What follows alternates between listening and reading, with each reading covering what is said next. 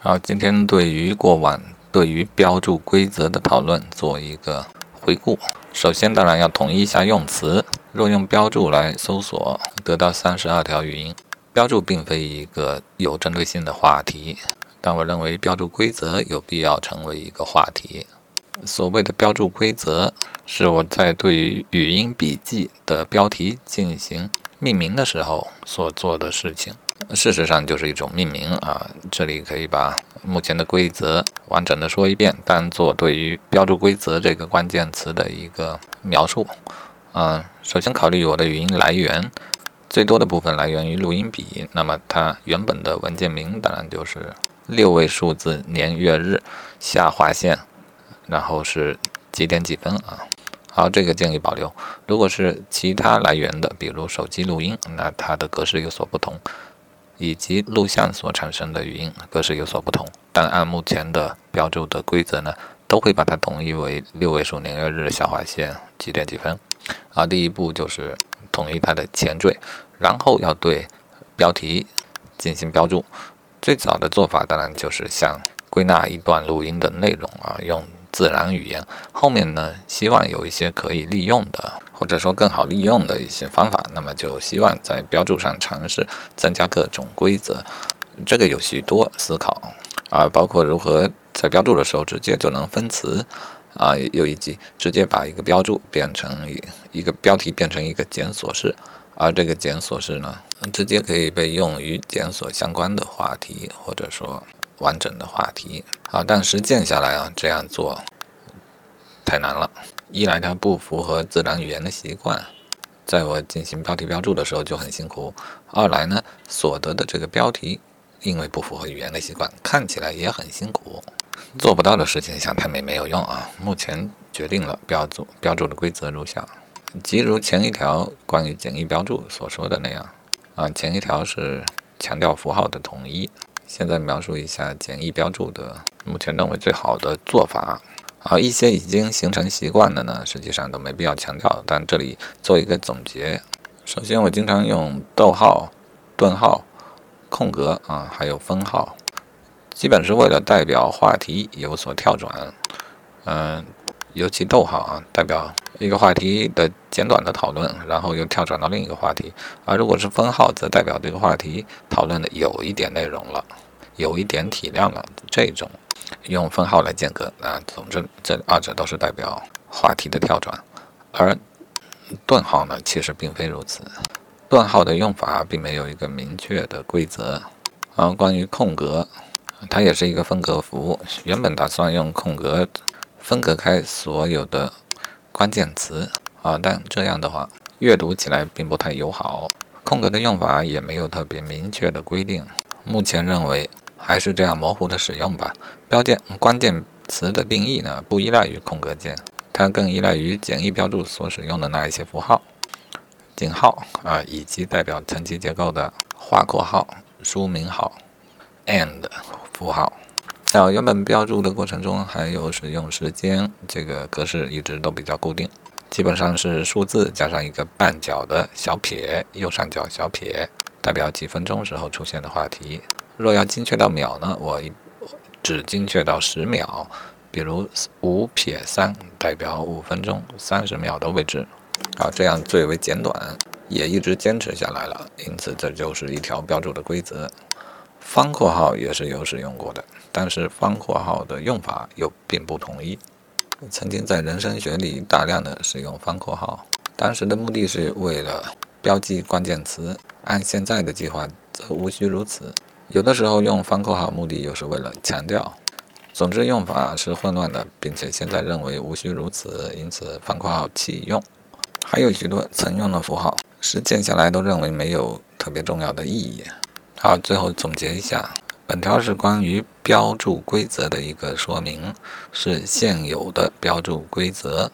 首先要统一时日期、时间以统一的格式。第二点是关键词的。定义啊，它的定义可以以井号带关键词，啊，做一条关于关于关键词的描述这样的一段音频来定义一个关键词。这类的音频在关键词前加一个井号。啊，注意点是，井号之后的关键词结束一定要继续带分隔符。啊，第三点呢，就是简易标注的规则，应当用固定的符号代表固定的意思，也应当注意关键词之间必然有分隔符。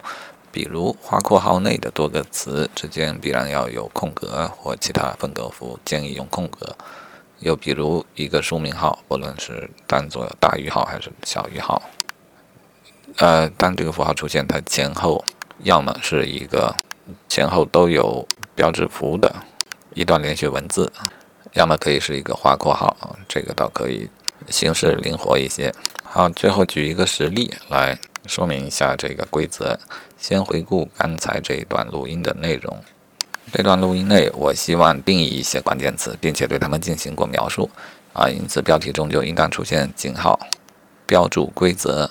啊，也对简易标注进行了描述，那也应当有井号简易标注。本段录音并没有对于关键词之间的层级结构做什么说明，也没有对一个关键词的曾用词以及将来可能用词。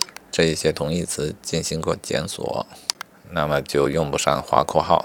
划括号一般用在那种语义容易模糊的地方。而关于标注规则、简易标注啊，这一些我自创的有专门针对性的那含义的这样的词啊，一般是不会有什么同义词了。如果检索的过程中发现的话，直接把它们改成同义的就好了。本本段录音也没有讨论到简易标注与标注规则的关系。当然，如果非要想的话，显然简易标注包含于标注规则。我并不要求语音一定要包含这个内容，甚至也可以在事后命名的时候、事后检索的时候、事后对于关键词之间的联系有了想法，都可以把它新增到标题里面去，哪怕语音根本没有提到这个。嗯，好嘞，就是这么的简单。所谓的简单标注的这个动作呢，它其实就是在标注标题的时候，额外给它增加了一段符合某一种格式的文字啊。而符合这种格式的文字，我要求它，我希望它能达到的目标就是将来可以通过呃电脑自动化的去识别这一些文字，因为它有其规则，因此也是易于被识别。识别到所有的这一些简单标注之后呢，电脑就可以。建立一些结构，他知道我什么时候定义了什么词为关键词，他知道关键词是否有模糊关键词，是否有相关关键词，知道其上下级的关系，而这一些数据将会在推荐继续收听的时候成为一个重要的帮助。这个事情虽然是需要额外做的，但是。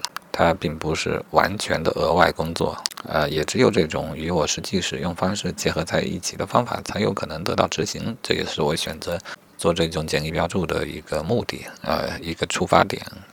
呃，我会录音啊，这已经成为习惯，不用说。录完音我会存进电脑进行备份，这也不用说。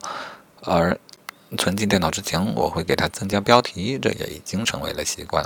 对于标题固定的规则相当的少，也是易于做到的，也已经形成习惯啊，这也不用说了。但是我没有给标题赋予一个特别严格的规则，因为那样会很伤脑筋，在写标题的时候。但是事后呢，当我对某一个话题产生兴趣的时候，我确实会去检索它啊，又或者当我觉得某个话题思考酝酿的比较久了，那么我也会去对它做一个综述。综述的过程中就涉及到检索。呃，检索可能也包括查找类似的可能用语。一旦有发现呢，我可以随意的把它标注在某一条，当然是最好是相关的一条语音的标题里面啊。这固然没有我另外开个文档去专门记录这些东西，看起来更规整一点，但是呢，它操作起来更加简易了。又或者我对某一个话题进行综述的时候啊，综述的时候，话题间的层级结构自然会浮现。而我所要做的也不过就是在标题里再多加几个文字，啊，这些都很简单，而且它未来的使用效果呢，我觉得挺有想象空间的。当然，目前类似的简易标注内容还很少，但我相信只要好做啊，以后慢慢会多起来的。而且我也期望将来通过电脑的一个检索，比方说把曾经定义过的关键词。